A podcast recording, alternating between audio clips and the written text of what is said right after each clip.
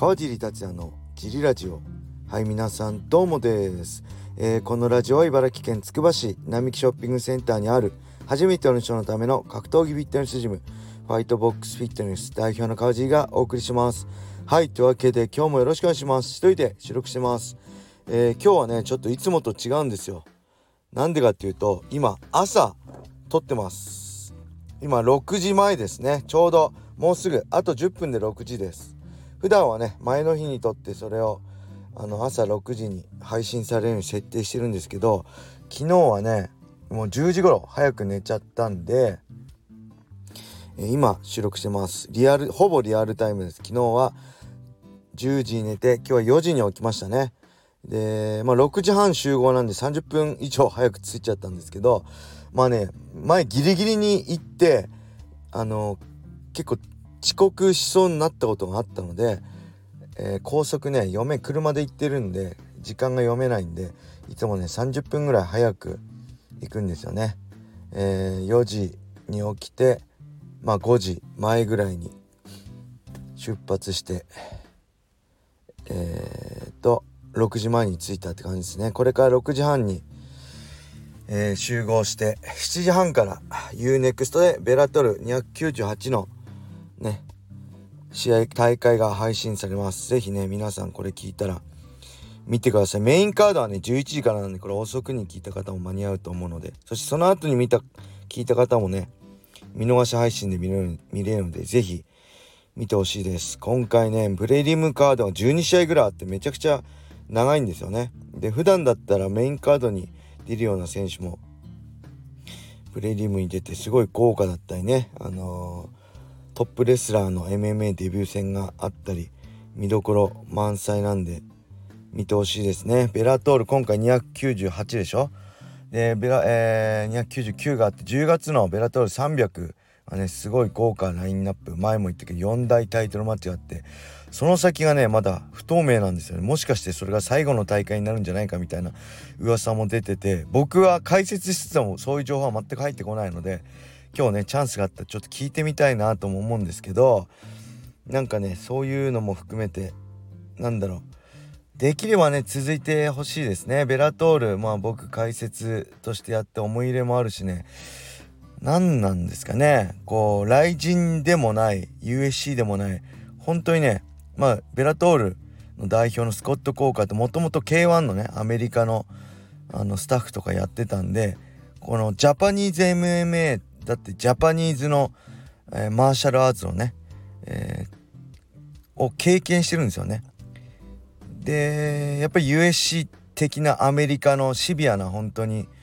何だろう生き残りをかけた戦いと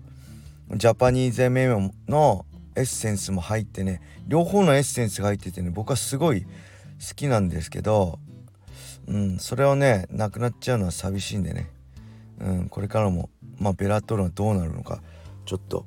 気になりますねはいそんな感じであと昨日はね何やってたかなあ昨日はもうほぼ買い物しに行ったぐらいしか外に出ないでずっとこもってね映画と小説を本読んでましたね。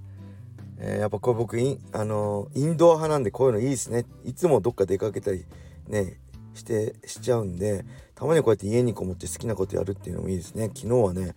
何見た？キングダム1の映画を見て。あとあれ見ましたね、えー、本はね、えー、上島ひかるさんの「りゅうちゃんのバカ野郎」って上島竜兵さんね昨年亡くなってしまいましたけどその奥さんの本ですね。ちょうど最近8月10日に発売されたばかり。これなんかスマートニュースかなんか見てて出てきたんであちょっとどんな感じだったのかな僕ね上島竜兵さんすごい好きだったんですよね。あのー、映画も見ました主演初主演の映画も見ましたし。うん。なんかまあ出川さんとかもそうなんですけどすごい好きでね。あのー、なんだろう見てると落ち着くっていうかすごい楽しく笑わせてもらってたんでずっとあのお笑いウルトラクイズのね時代こうダチョウ倶楽部が本当売れてきた頃からずっと見続けてきたんでうんそういうのも含めてねちょっと興味あったんで買いました。これもまあなかなかあれですね。切なかったですね。で他にはね、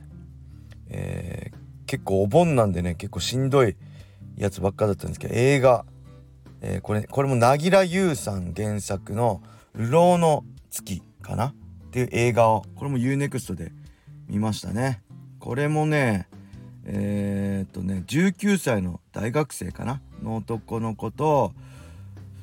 10歳の5年生の女の子が公園で出会ってねその女の子がね雨降ってる中本読んでてその19歳の男の子がね傘差し出して「家帰んないの?」って言ったら「借りたくない」って言うから「うち来る」みたいな感じで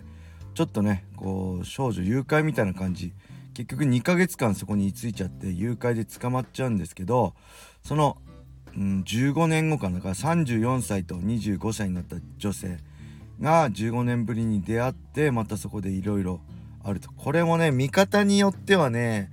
まあほんと気持ち悪いと思う人もいるしまあほんと難しい話なんですけどこれもいろいろ考えさせられましたね。僕これ恋愛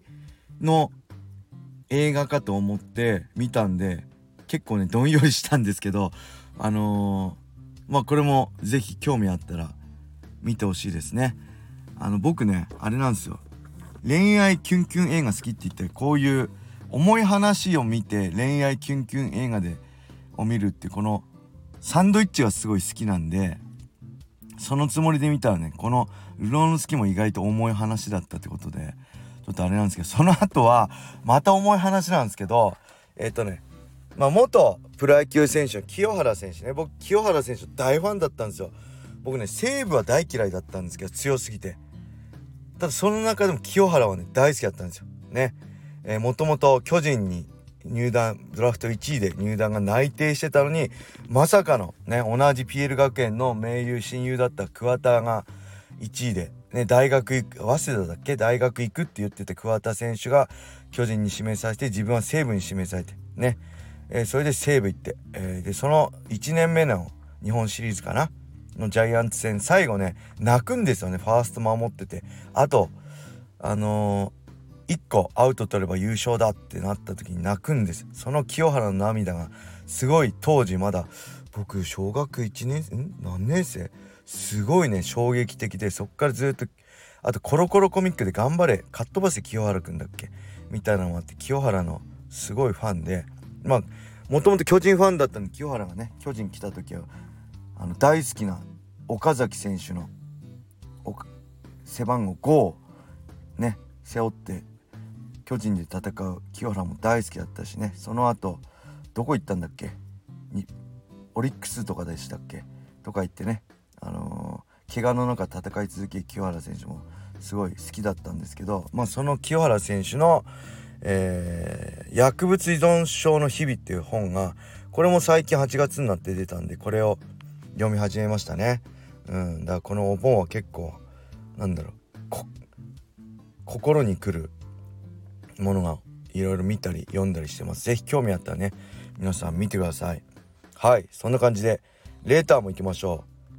う。川尻代表小林さんお疲れ様です。44歳格闘技ファンのバリちゃんです。先日は息子へのお祝いメッセージと心温まるモノマネをありがとうございました。さて本日はお二人にご報告がございます。去る8月6日えー、宮城県児童オリンピック大会が開催されました。息子が出場した2年男子 80m には実に38名の児童がエントリーしておりかなり厳しい戦いになると予想しましたが結果は13秒53の好タイムでどうにか優勝することができました。また息子のタイムは大会記録となりました。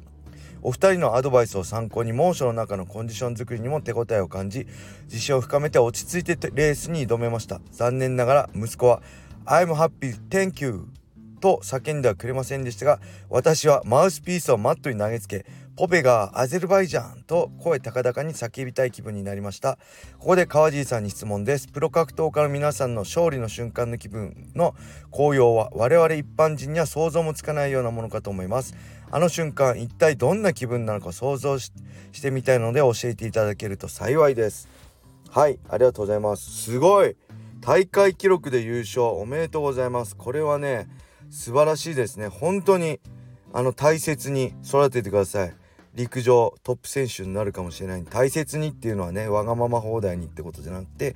怪我なく運動って楽しいなっていうことをね、ずっと思いながら楽しく練習できるようにね、えー、育てていってくれたらいいなと思いますね。はいそして勝利のね瞬間の気分ねこれはもう何にものにも変えられませんね。これ何て言うんだろうもうこの大きな歓声とねものすごい快感と刺激をあるんでそれを求めてねなかなか選手やめらんないんですよね。前も言ったけど MMA ってこうプロ野球とかプロサッ J リーグみたいにねこの何人っていう規制がないんで続けたければずっと続けられるんでどんどんね会場の規模とかは下がってきても続けらんない続ける選手いますよね。うん、だからねこれは本当に僕もね未だに忘れられないですやっぱりあの瞬間っていうのにはねもう本当に変わるものはないですねもう気持ちよくて脳内麻薬がズバズバ出ててね。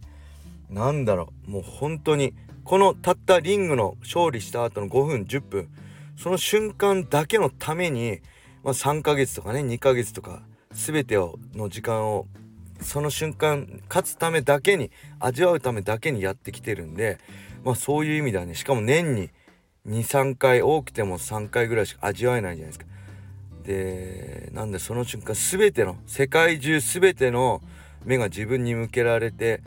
まあ、祝福祝福されてるような気分になりますね。うん、僕いろいろ経験してきましたけどあの瞬間を超えるものはないです。はい、僕もできればねずもう一度あの瞬間を味わいたいとは思いますけど、うん、まあなかなかね、えー、そこまでにたどり着くまでにね大変な道のりがあるので誰でもできるものじゃないなと思ってだからこそね今戦ってるファイターたち僕はね最大限にリスペクトするすごいなと思いますね。はい。そんな感じで今日もねベラトル298これから、ね、7時半からやりますので、えー、全てのファイターに感謝しつつねあのー精一杯解説していきたいと思いますので皆さん是非 UNEXT をご覧になってくれると嬉しいです。よろしくお願いします。はい。そしてレターがねもうないので、えー、レターもお待ちしております。レターこれからはねもう毎日更新というよりもまあレターがあったり、えー、このお盆休み中はね、まあ、やっぱ自分のペースでやったりやんなかったりでねラジオ更新していきたいと思うのでよろしくお願いします。それでは皆様良い一日を。またね